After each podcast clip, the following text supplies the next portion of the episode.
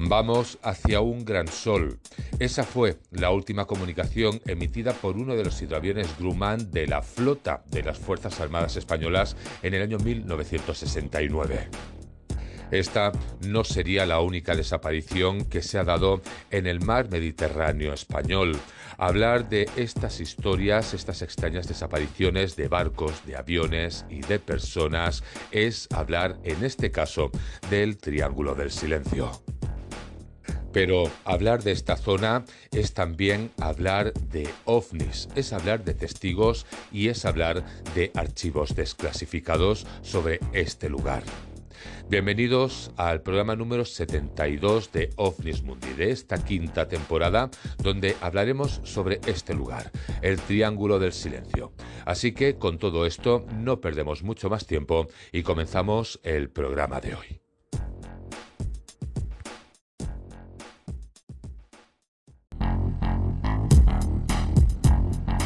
OVNIS todo lo relacionado con la ufología.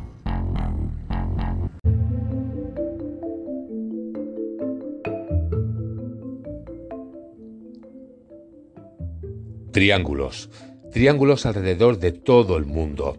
Triángulos que se dibujan en un mapa. Son triángulos imaginarios. Pero, ¿qué son? ¿Realmente por qué se marcan? Pues podríamos hablar de extrañezas en nuestro planeta, extrañezas donde han desaparecido barcos, donde han desaparecido aviones, donde han desaparecido personas, donde se dice que las brújulas se vuelven completamente locas y que podían haber incluso hasta portales interdimensionales. Pero si seguimos hablando de estos puntos, también serían lugares de avistamientos de ovnis. Se habla de abducciones, se habla de luces que salen del mar o incluso se llega a hablar de bases en estas zonas, bases ovni en estos lugares. En el anterior programa de OVNIS Mundi estuvimos hablando del Triángulo de las Bermudas, estuvimos explicando su historia, desde cuándo se conocían extraños acontecimientos y, cómo no, pues estuvimos repasando también pues algunas historias. También estuvimos hablando de la parte científica y también estuvimos hablando de aquellas historias que parecían ser pues falsas, parecían ser invenciones y que no todo era lo que parecía. Igualmente, el Triángulo de las Bermudas mueve muchas extrañezas que todavía no se han explicado. Pues siguiendo hablando de todo esto, cambiamos de punto, cambiamos de continente y en este caso nos vamos a otro lugar. Pero antes de eso, ¿Cuántos puntos o cuántos triángulos imaginarios existen alrededor del mundo? Pues según se conocen serían 12 puntos. Pues entre estos 12 encontraríamos un triángulo imaginario situado en España. Es el Triángulo del Silencio.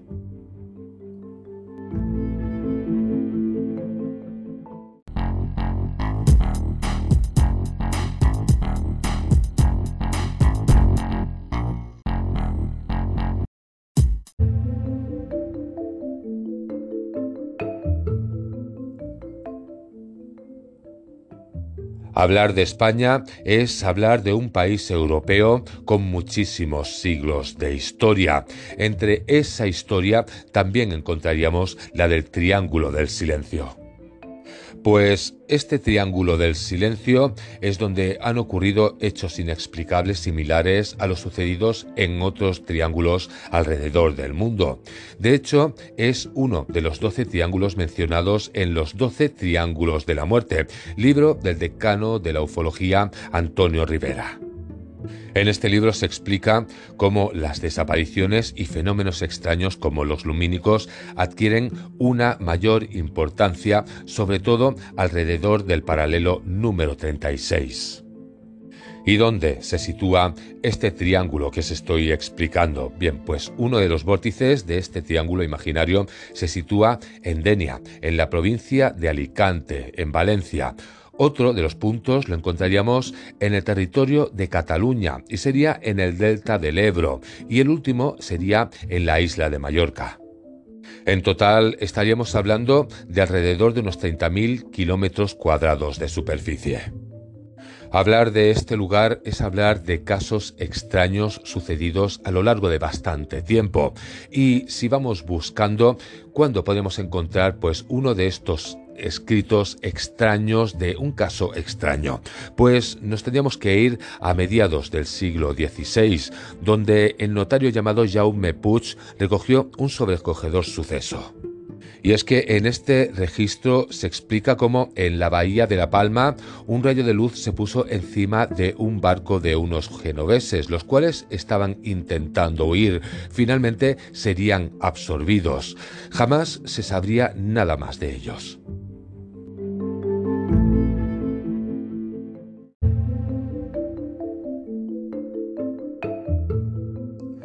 Siguiendo con todo esto, son varios los fenómenos extraños que se dice que ocurren en el Triángulo del Silencio, como islas o grutas submarinas que aparecen y desaparecen. También se ha documentado en este territorio ruidos y desapariciones misteriosas que carecen de explicación racional. Se habla también de avistamientos de ovnis y de osnis, objetos submarinos no identificados. Bien, pues algunos investigadores atribuyen estos hechos misteriosos a los tripulantes de estos objetos sin identificar según se explica, son muchas las personas que han desaparecido a bordo de embarcaciones o de aviones sin dejar ningún tipo de rastro en este triángulo del silencio.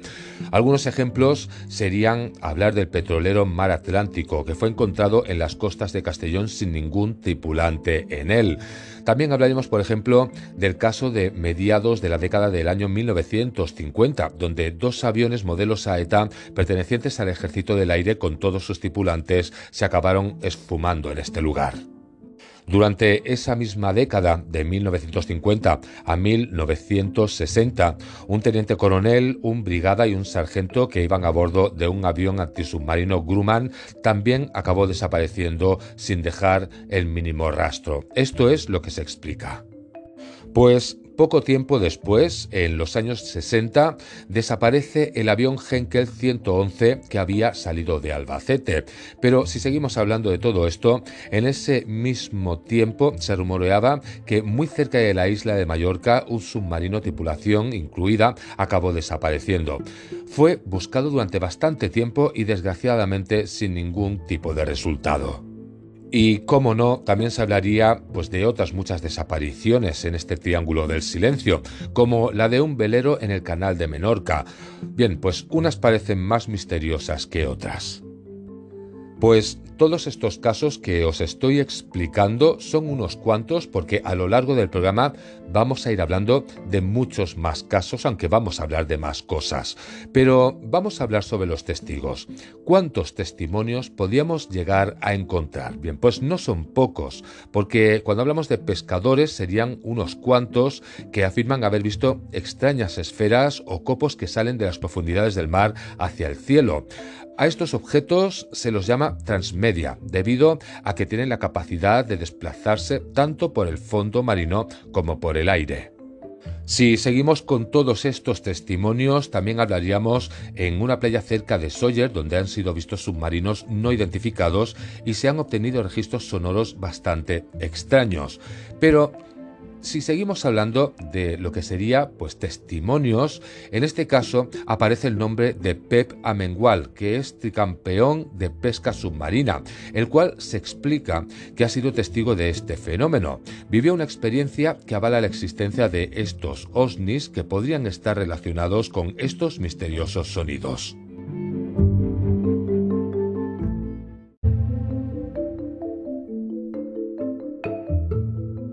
Llegando al año 2002, hablaríamos de julio del año 2002, varios miembros del Centro de Investigación y Actividades Subacuáticas, el CIAS, informaron de la presencia de un sonido muy agudo. Decían que era parecido a unas máquinas lejanas, pero que su intensidad parecía estar a unos pocos metros bajo el agua.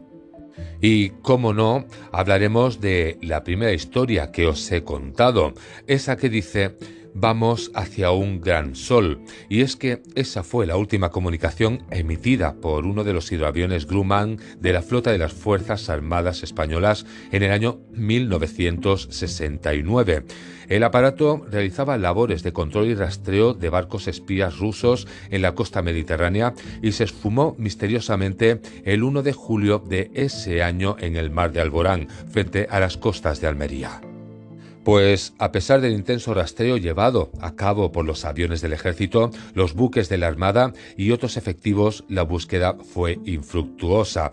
Tan solo se localizaron dos asientos, pero ni rastro de pasajeros y mucho menos del aparato. Las autoridades militares afirmaron en su día que se trató de la mala suerte, sin más, y en ausencia de explicaciones despertó pues todo tipo de hipótesis y conspiraciones. A día de hoy, con todos estos años que han pasado, sigue siendo uno de los grandes misterios de nuestro país. En un artículo publicado unos meses más tarde, en la revista Ejército del Aire se cataloga como un caso completamente inexplicable. Pero hay más.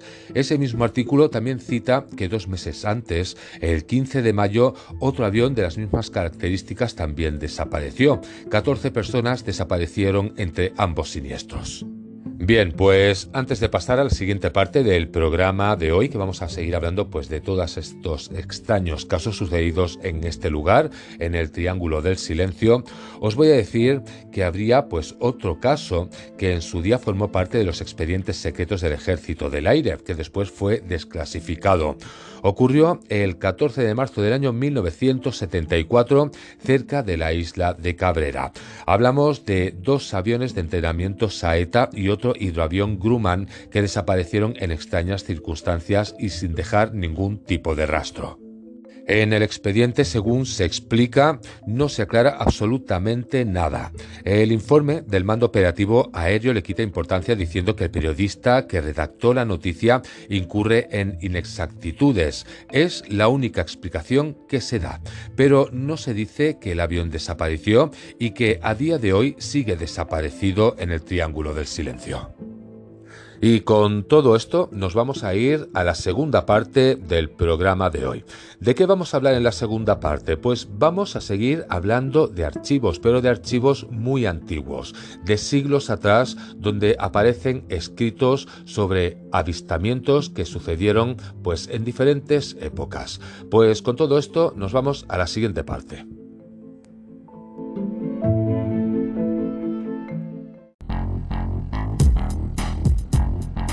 OVNIS Mundi. Todo lo relacionado con la ufología.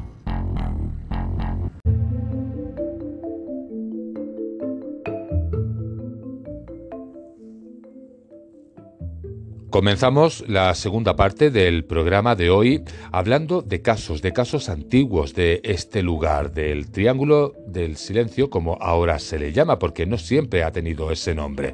Bien, pues comenzando con todo esto, nos vamos a ir hasta Mallorca, y es que ahí es donde se concentran bastantes escritos de años atrás, de siglos atrás, sobre extraños acontecimientos.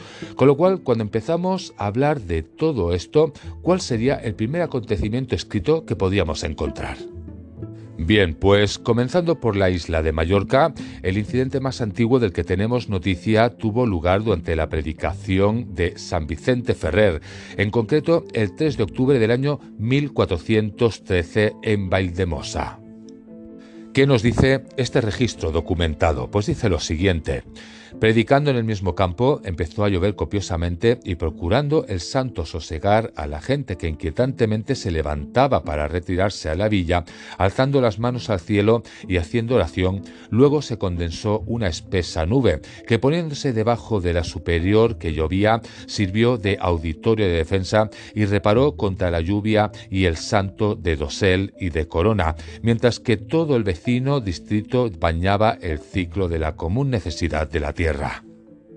Pues la recopilación de Jordi Desracó nos facilita otro ejemplo del suceso ufológico, y es que habla del desdichado protagonista que queda retenido en un puente por dos hogueras que imitan sus movimientos y le impiden cruzarlo en ningún sentido.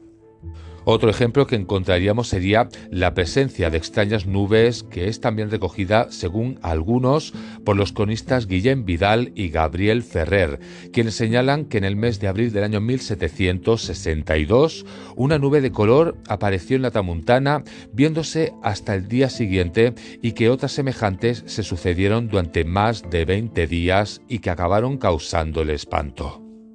En el aparato de fenómenos luminosos, el 13 de septiembre del año 1619, entre las 3 y las 4 de la madrugada, según testimonios de pescadores que faenaban cercanos a las isletas, apareció como el cielo abierto con un gran resplandor, de manera que duró más de media hora con tanta claridad que era mayor que la del sol a mediodía.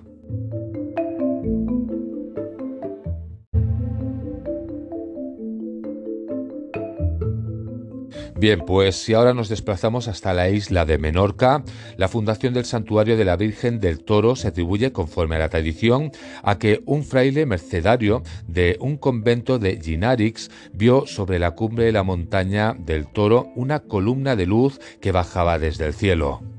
Hay también quien menciona pues, otras fenomenologías insólitas en obras de los siglos XVII y XIX, pero realmente la difícil localización de las fuentes originales pues, impide su exacto contenido.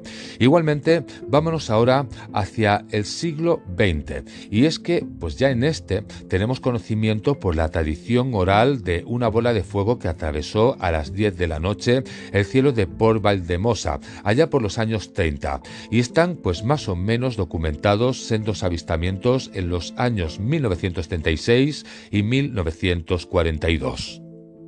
Bien, pues después de haberos explicado todas estas historias, se podría decir que el suceso realmente fundacional ufológico tanto para las Islas Baleares como para el resto del Estado español fue el acontecido en Montuiri el 25 de marzo del año 1950.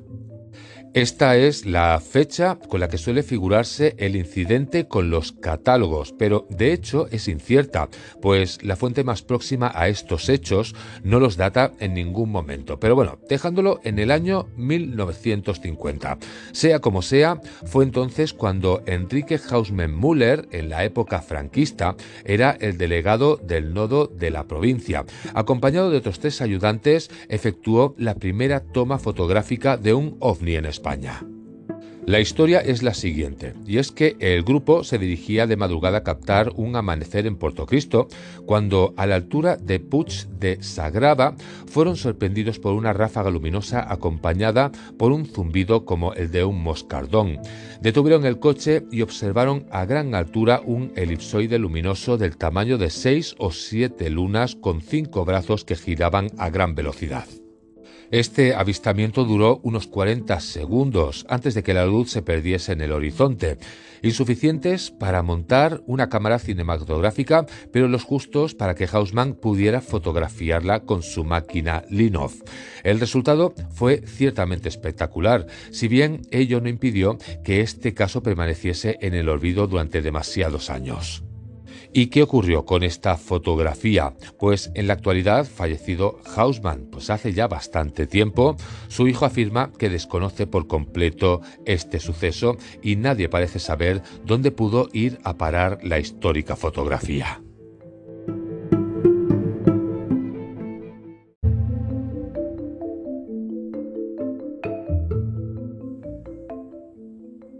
Pues os he explicado ya unas cuantas historias y las que quedan todavía, porque quedan más, sobre todo del siglo XX, pero antes de seguir con eso, ¿de dónde viene el nombre del Triángulo del Silencio? No siempre se ha llamado así, como tampoco se ha llamado así siempre pues el Triángulo de las Bermudas. El nombre de Triángulo del Silencio empezó a usarse en torno a los años 60, a raíz de varias sociedades columbófulas, es decir, de personas que crían o usan palomas mensajeras. Estas sociedades aseguraban que cuando soltaban las palomas desde Cataluña en dirección a Mallorca o al revés, había un punto en aquella zona del triángulo donde las aves desaparecían para siempre. De hecho, de 100 palomas que se enviaron, 98 no llegaban al destino, desapareciendo misteriosamente. Hay varios testigos de una travesía controlada donde 100 palomas fueron enviadas desde el sur de Tarragona al Baix Ebre hacia Ibiza. Ninguna paloma llegó ni se volvió a ver. ¿Dónde fueron a parar todas estas palomas? ¿Qué ocurrió con ellas? El columbófilo Joan Torres y Rosselló, miembro de la sociedad columbófila Formain, resulta que explica lo siguiente. Siempre que las palomas entran en el triángulo se pierden casi todas. Se quiere insistir sobre todo que esto es cierto y que hay un determinado punto situado a unas 10, 15 o 20 millas mar adentro entre las islas y la península donde desaparecen todas las palomas que se sueltan. Esta explicación es apoyada por el científico Joaquín Ferré, el cual dice que las palomas desaparecen porque se pierden, se cansan y caen al agua. Pierden la orientación en su viaje a través del triángulo, porque se corta el contacto con el norte magnético del planeta, por el cual ellos seguían. Eso se debe al hecho de que en algunas ocasiones las protuberancias solares se mezclan con otro tipo de radiaciones cósmicas que nos llegan del espacio exterior y entonces se producen unas perturbaciones magnéticas concretas que también afectan a los equipos electromagnéticos de los aviones que se descontrolan totalmente. Alguna vez, después de una entrega masiva de palomas y la posterior desaparición de estas, se han encontrado muchas de ellas ahogadas en las aguas del sur de Cataluña y por el delta del Ebro, o en aguas de Castellón de la Plana, siempre dentro de la zona del Triángulo. Pues una de las peores experiencias y más desastrosas, dice Torras y Rosselló, fue una entrega de mil palomas desde Cataluña, a unos 220 kilómetros mar adentro, en el sur de la provincia de Tarragona se perdieron todas menos dos o tres. Pues con este razonamiento que se ha dado, pues ya sabemos por qué se le llama el mar del silencio. A partir de esto, ¿de qué vamos a hablar ahora? Bueno, pues vamos a seguir repasando historias de testigos como el de Pep Amengual, el cual pues fue uno de los testigos que pudo explicar que se escuchaban extraños ruidos bajo el agua. Pues todo esto ya en la siguiente parte del programa de hoy, en la tercera parte.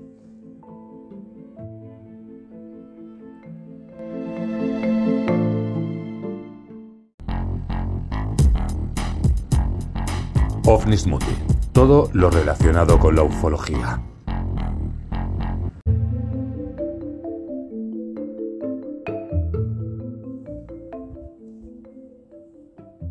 Tercera parte del programa de hoy en el que seguimos hablando de todo este tema sobre el triángulo del silencio. En este caso, en esta parte vamos a hablar de testimonios, pero bueno, pues vamos a hablar también de más cosas. Pero vamos a empezar con uno de los testimonios. Vamos a hablar de Pep Amengual.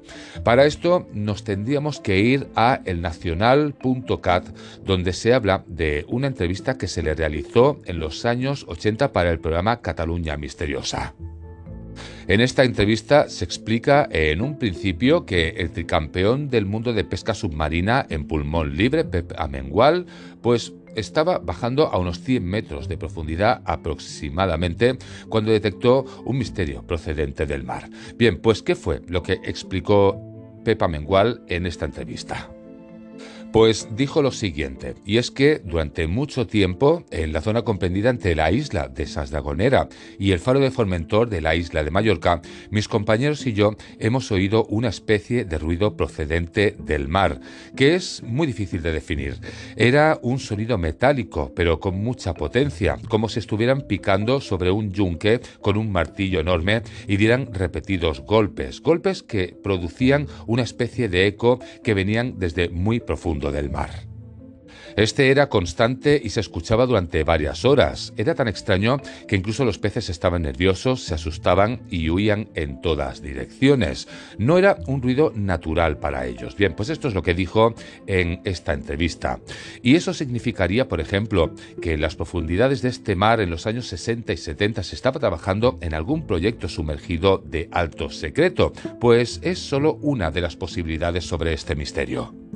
Bien, pues si seguimos con el nacional.cat, ¿qué más podríamos encontrar? Pues explica que dentro del mismo triángulo y nivel del mar se ha visto que los fenómenos que se producen en la zona no afectan solamente al oído.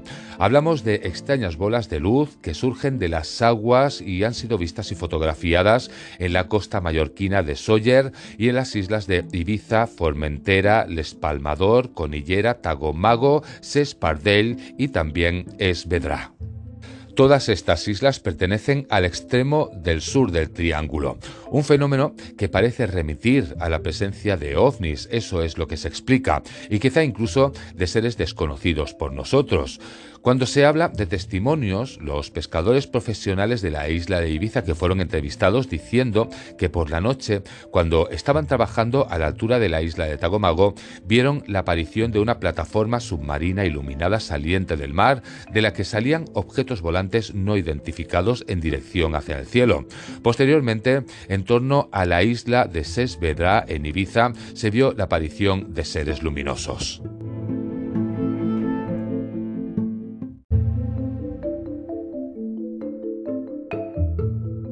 Y con todo esto que os estoy explicando, podríamos llegar a algún tipo de teoría, de llegar a pensar que en este triángulo del silencio, pues podría llegar a existir algún tipo de base de algún tipo podría tener algún tipo de base racional sobre todo esto que se está barajando, sobre todos estos ruidos o estas cosas extrañas que pasan en este triángulo.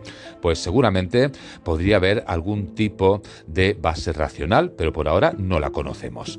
Bien, pues vámonos a otro suceso. Este sería del 11 de noviembre del año 1978 en el mar de la isla de Mallorca. Bien, pues hablamos que se produce la aparición del conocido ovni que fue fotografiado por un mecánico llamado Pep Climent, en el momento que el objeto no identificado salía del mar delante del mismo puerto de Sóller. Seguidamente, este ovni saldría volando por encima de la montaña de Puig de l'Ofra. Esta fotografía al día siguiente fue publicada por el Diario de Mallorca, es decir, el Diario de Mallorca, cosa que hizo que automáticamente interviniese el Ejército Español del Aire. Según se sigue explicando, un destacamento de militares comandado por un teniente se presenta en casa del testigo exigiéndole la entrega de la fotografía del ovni por orden gubernamental, acabando pues requisándole la cámara, el negativo fotográfico y haciendo callar a este testigo. Este acto sucedido con la fotografía del ovni por parte del Ejército del Aire, a la vez también fue fotografiado por un vecino y las imágenes fueron publicadas en la revista Más Allá. Bien, pues se presume que este ovni de Sawyer es el que acto seguido aquella noche dio origen al famoso altercado del ovni que persiguió un avión charter comercial Supercarabel que iba dirección a Canarias. El objeto se puso a su lado y resulta que el avión se vio obligado a hacer un aterrizaje forzoso en el aeropuerto de Manises, en la ciudad de Valencia. Aquella misma noche, el ovni fue perseguido por un avión del caza militar durante 45 minutos hasta que acabó perdiéndole el rastro. Hablamos del conocido caso Manises. Pues dejando ya de lado este caso, que es uno de los archivos desclasificados justamente por el Ministerio, resulta que no sería el único incidente con ovnis en el Triángulo del Silencio.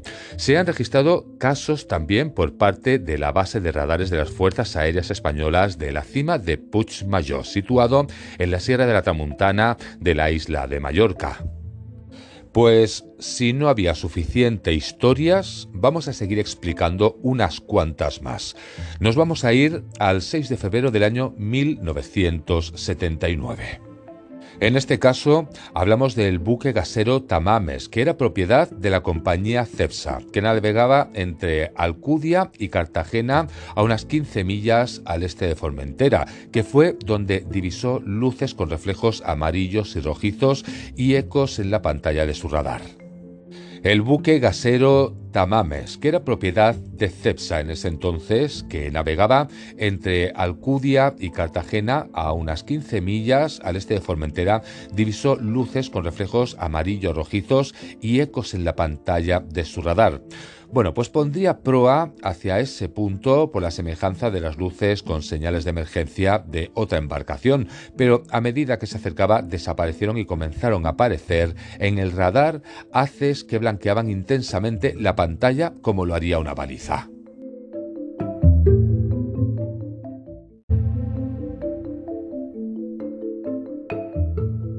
Tres horas después, estas señales acaban cesando. Bien, pues al día siguiente se observan en la pantalla de radar cantidad de ecos difuminados en la proa y todos ellos alrededor de dos que aparecen más grandes que se desplazan a la misma dirección y sentido del buque, pero a menor velocidad para instantes después desaparecer y aparecer después por la popa y el través hasta desaparecer.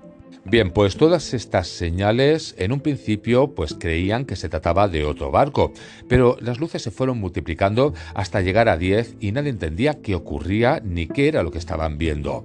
El hecho fue reflejado en el libro de bitácora, de donde el capitán recuperó los datos para redactar el informe solicitado por la subsecretaría de la Marina Mercante. ¿Y qué sabemos de esta historia? Pues que el almirante jefe del sector naval de Baleares informó al Estado Mayor de Inteligencia del Ejército del Aire y hasta hoy en día todavía no existe ninguna explicación. Otro caso que nos podríamos encontrar sería el que sucedió en Andratx. El 14 de febrero del año 1979, el vuelo AF-530 que efectuaba el despegue desde Palma en dirección a Andratx comunicó a la torre de control de Son San Juan la observación de una bola blanca con reflejos verdes, bastante brillante, que por la zona de Serra les cruzó por debajo de la aeronave de izquierda a derecha en sentido suroeste-noreste, cuando se estaban en dirección a Reus. Bien, pues en este caso caso, el expediente no abundó en el misterio y concluyó que lo avistado por el piloto fue un meteorito. Bien, pues después de esto, el último expediente OVNI de Baleares desclasificado por el Ministerio de Defensa en julio del año 1992 surge como consecuencia de una publicación que aparece en año cero, dedicada al esoterismo, el ocultismo, la ufología y la espiritualidad en un reportaje titulado Misterios del Triángulo del Silencio, que está pasando en la zona de Baleares, informa de que el jefe de la base aérea de Puigmayó, el teniente coronel Pedro Crespi, declaró a que había descubierto la existencia de un triángulo cósmico en el que captaron a través de los radares objetos que se desplazaban a 540.000 kilómetros por hora. ¿Qué se diría ante todo esto? Bien, pues el ejército aclara que Crespi nunca fue jefe de la base, sino jefe de comunicaciones y electrónica. Bien, pues con todo esto que os estoy explicando no será por casos, porque hay muchos más, pero esos no os los voy a decir porque he estado buscando la información sobre esos casos o esos hipotéticos casos que también aparecen reflejados en algunos artículos, pero resulta que después buscando la historia de esos casos no aparecen por ningún lugar, con lo cual esos los vamos a ir descartando y ahora sí, nos vamos a la siguiente parte del programa de hoy.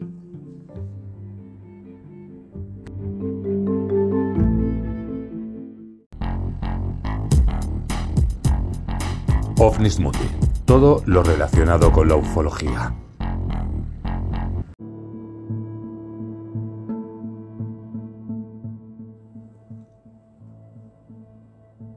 Cuarta parte del programa de hoy en el que estamos hablando de este extraño triángulo del silencio.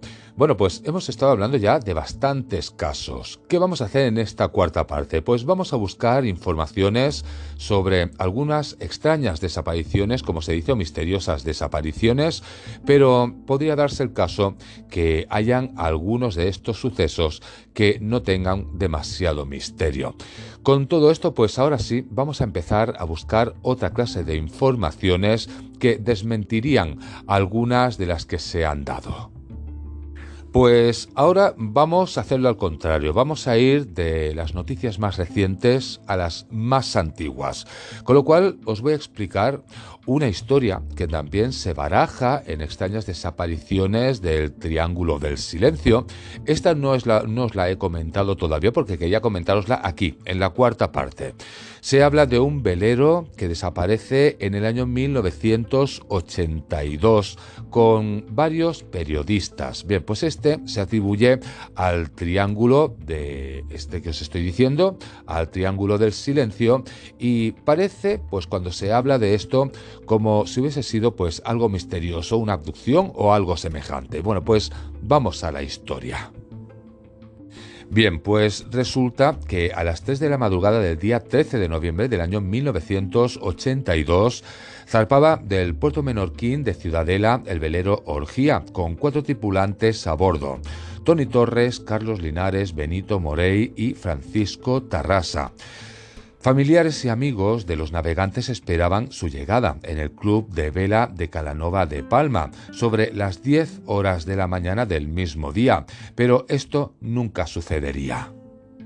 En este caso, en la embarcación que salieron, resulta que era una embarcación de 7 metros de eslora, con casco amarillo y cubierta de color blanco, de un solo palo.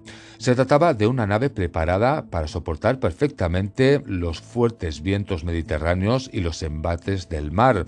A bordo iban además pues también de su propietario, como ya os he comentado, Tony Torres, pues sus amigos Carlos Linares, Benito Morey y Francisco Tarrasa, algunos de ellos muy conocidos en los medios periodísticos debido a sus colaboraciones en distintos medios de difusión regional y nacional.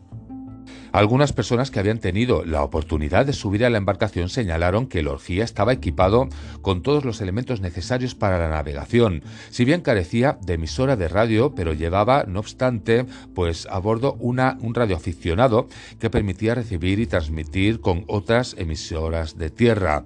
En cuanto a las provisiones, pues la embarcación contaba con agua potable para varios días, así como los alimentos suficientes para una travesía de dos semanas como mínimo.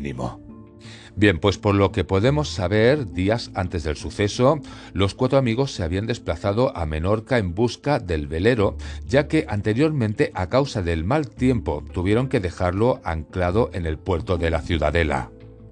Bien, pues se puede decir que de este barco no se sabría nada más. ¿Qué fue lo que le ocurrió a la orgía? Bien, pues las distintas consultas que fueron formuladas a especialistas en temas del mar, pues todos coincidieron que en el mar Mediterráneo es uno de los mares que más vida se ha cobrado.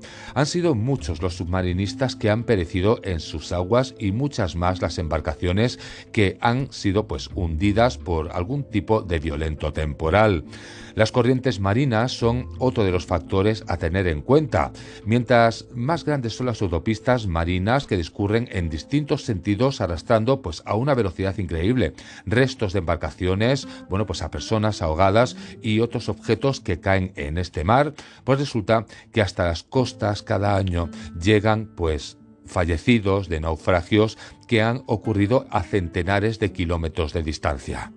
Según se cree y se piensa, cuando se inicia la búsqueda por el barco desaparecido, no se busca donde se debería haber estado buscando. Y es que mientras estaba mirando pues en lo que era el mar Mediterráneo, podría haber sido que este barco se hubiese quedado pues estropeado de alguna manera a la deriva y hubiese acabado al final en el norte de África, donde bien se podría haber hundido o bien podría haber sido pues atacado por piratas. Esto es lo que se acaba barajando al final.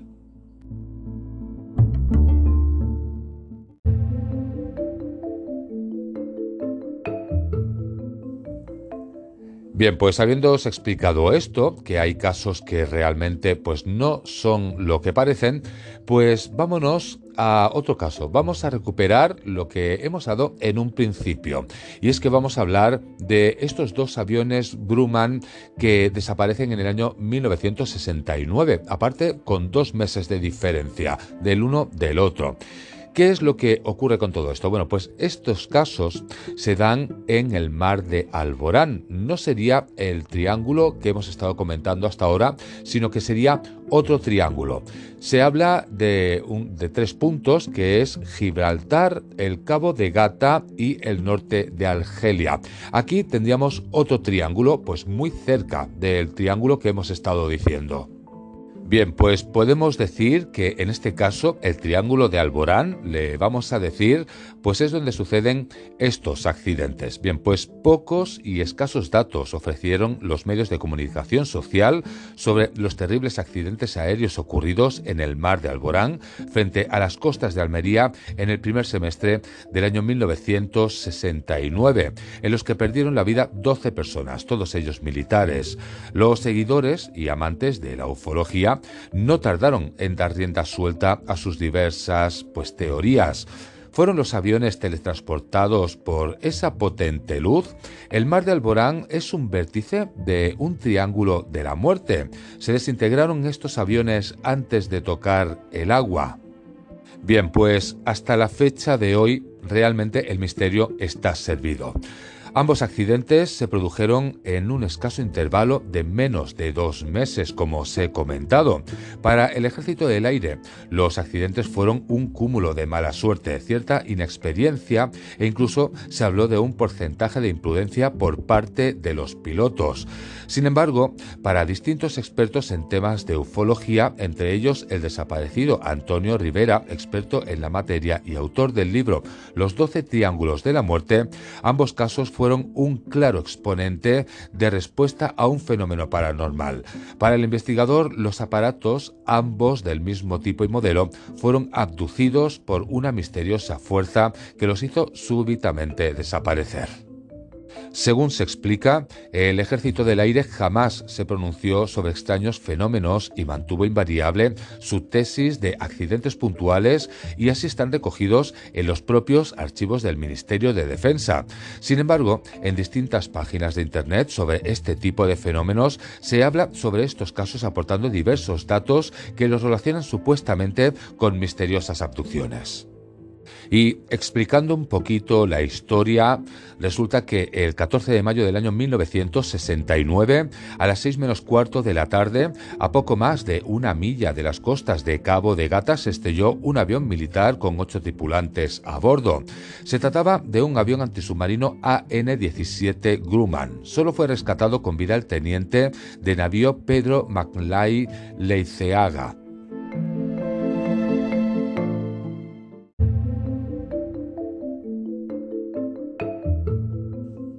Este avión había despegado de Cartagena, donde había estado de maniobras y se dirigía a su base en Jerez de la Frontera. Le acompañaba otro avión cuya tripulación no se percató de nada hasta que llegaron a Málaga y fueron informados de lo ocurrido. Bien, pues los restos de la aeronave partida en dos, así como los cuerpos de los cinco tripulantes, fueron localizados después de una intensa búsqueda en un radio de más de 40 millas en el mar de Alborán.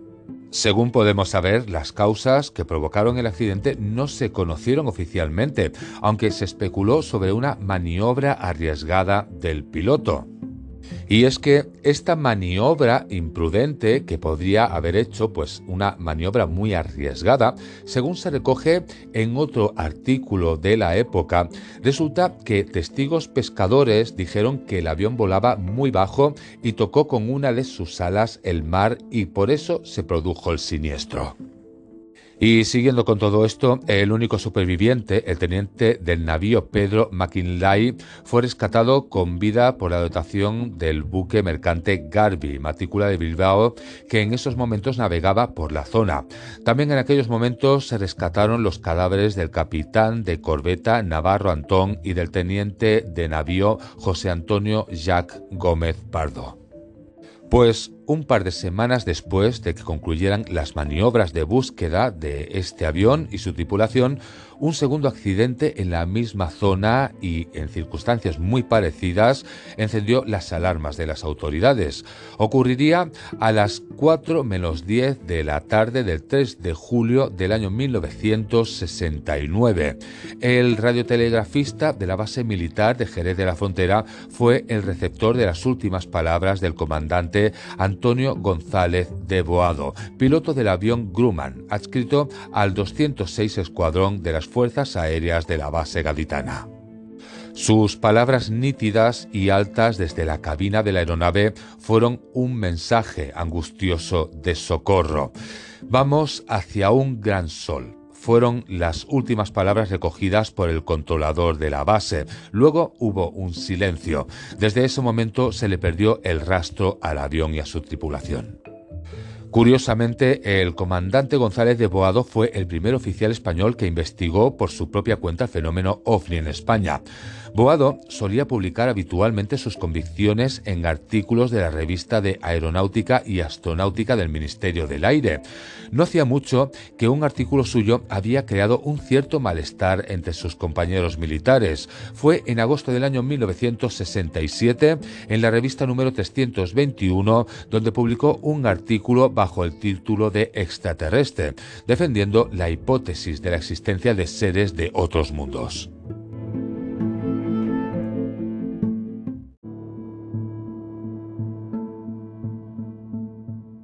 Según se ha conocido a través de estas páginas web, el avión del comandante Boado había salido del aeropuerto de Jerez de la Frontera con misiones relativas sobre el control y seguimiento ante la posible presencia de barcos rusos en misiones de espionaje en aguas desde Gibraltar hasta Almería.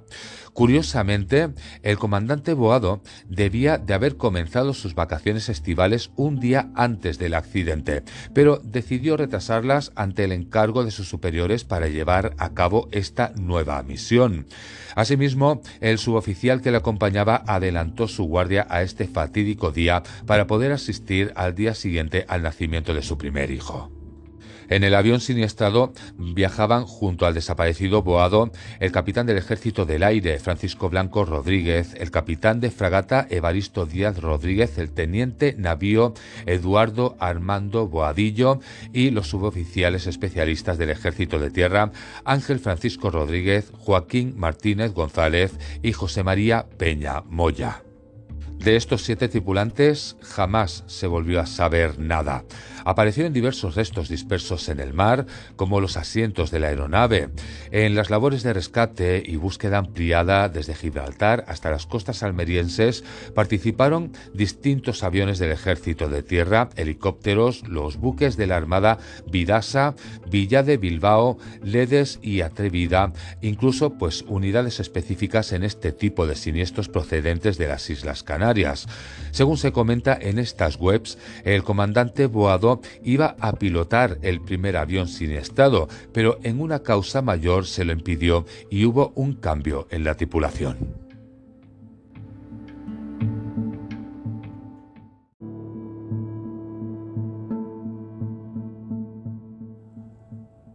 Esta última historia que os he explicado pues no pertenecería al triángulo del silencio, sino que pertenecería al otro triángulo que os he explicado que está muy cerquita el uno del otro. Los dos están en las costas españolas, los dos caen muy cerca. Bien, pues eh, tendríamos que hablar también de este triángulo que os he comentado de este último caso porque también se han dado pues muchísimos casos, pero bueno, no da tiempo a más. La parte crítica, la parte escéptica del triángulo del silencio también es bastante amplia. Se dice que hay testigos que no serían tales y bueno, y se desmontan algunas posibles historias sobre este triángulo. Pero como ya no da tiempo, en el próximo programa de OVNIS Mundi vamos a seguir hablando de todo esto. Vamos a hablar de la parte crítica, que sabríamos qué es lo que realmente es verdad, qué es lo que realmente es falso. Pero también, como siempre os digo, no hay que creerse ni de un lado ni del otro. Todo hay que ponerlo en cuarentena porque cada uno tira hacia su lado. Bien, pues ahora sí, con todo esto, pues nos vamos al final del programa de hoy.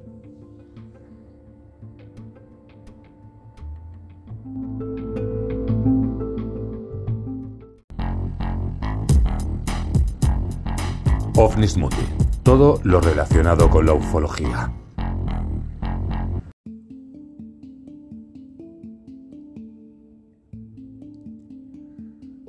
Llegamos al trayecto final de este primer programa, es decir, de esta primera parte del programa del Triángulo del Silencio que está entre Cataluña, Valencia y Mallorca. Os he explicado pues desde cuándo se conocen historias de este lugar. Hemos estado pues yendo haciendo un recorrido sobre desapariciones, unas que eran misteriosas, otras que no tanto.